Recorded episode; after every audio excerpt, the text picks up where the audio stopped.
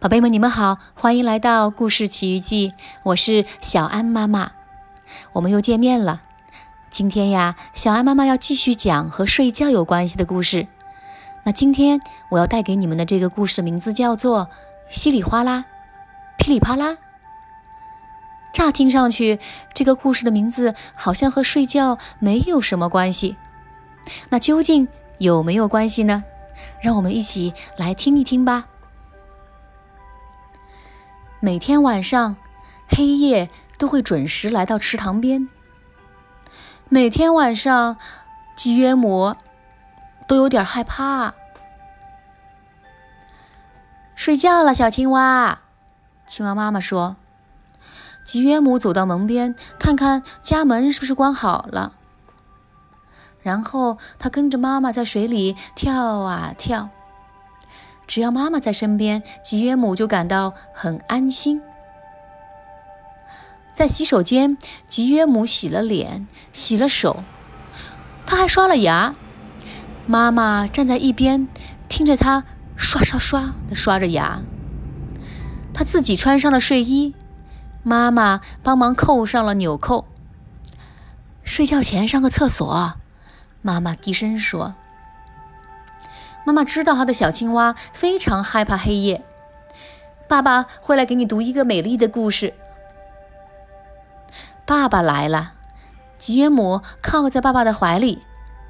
他多么希望这一刻永远持续下去呀！晚安，吉约姆，别害怕，爸爸在，就在你的身边。现在我去叫妈妈过来，给你一个晚安吻。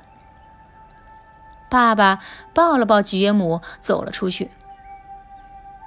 妈妈，再抱抱我，再吻我一下，再吻一下，再抱一下，还要……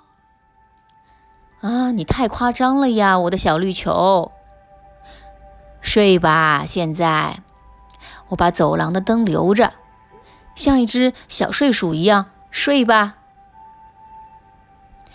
我自己一个人待在我的房间里，吉约姆想，自己一个人躺在我的床上，我的心里也只有我自己一个人。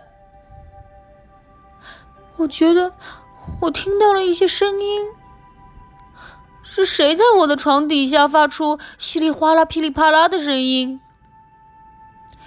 一个来自水中的妖怪。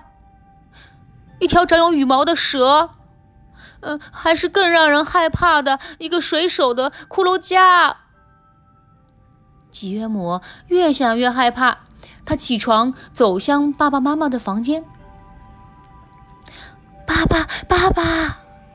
吉约姆小声叫着：“醒醒，醒醒！有东西在发出稀里哗啦、噼里啪啦的声音。”爸爸睁开一只眼睛。稀里哗啦，噼里啪啦啦，他低声问：“但是，我的小青蛙，那就是夜晚的声音啊！快回去睡觉吧，睡吧，我的小吉姆。”爸爸说：“他让小青蛙闭上眼睛，别害怕。当你再次睁开眼睛，天就亮啦。但是天还是没有亮。”稀里哗啦、噼里啪啦的声音一直都在。吉约姆又躲到了爸爸妈妈的房间。稀里哗啦、噼里啪啦的声音还在那里。够了，吉约姆，已经很晚了。稀里哗啦、噼里啪啦不在你的房间里。这个时候，他也睡了。爸爸呱呱叫道。吉约姆又一次自己一个人呆着了。真正意义上的一个人，他颤抖着，轻轻的滑进走廊。妈妈，我很害怕。妈妈醒了过来，把吉约姆抱在怀里。吉约姆睡在了爸爸妈妈中间。终于，他能睡着了。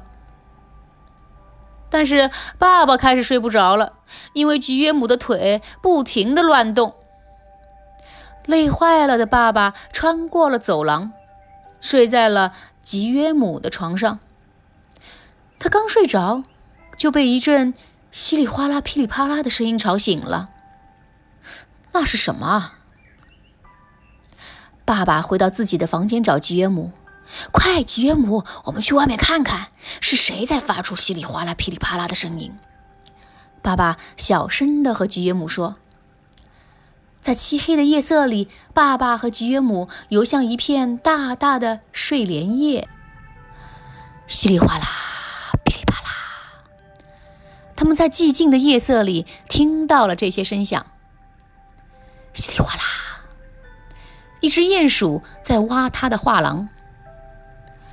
叮咚叮咚，一只夜莺在欢乐的歌唱。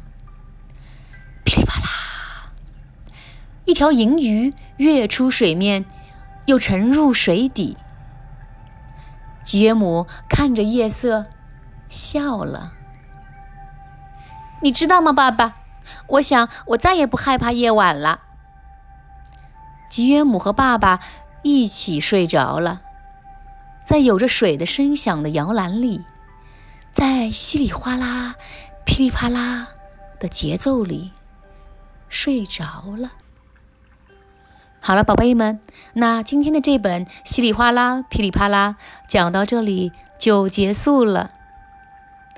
在这个故事最后，我们会发现，原来呀，这些稀奇古怪的声音并不是什么怪兽呀、怪物呀发出来的，而是那些会在夜里出来的动物们发出来的。所以，宝贝们，下次如果听到什么怪声音，千万不要感到害怕。好，那我们今天的节目。就到此为止了，下次再见吧。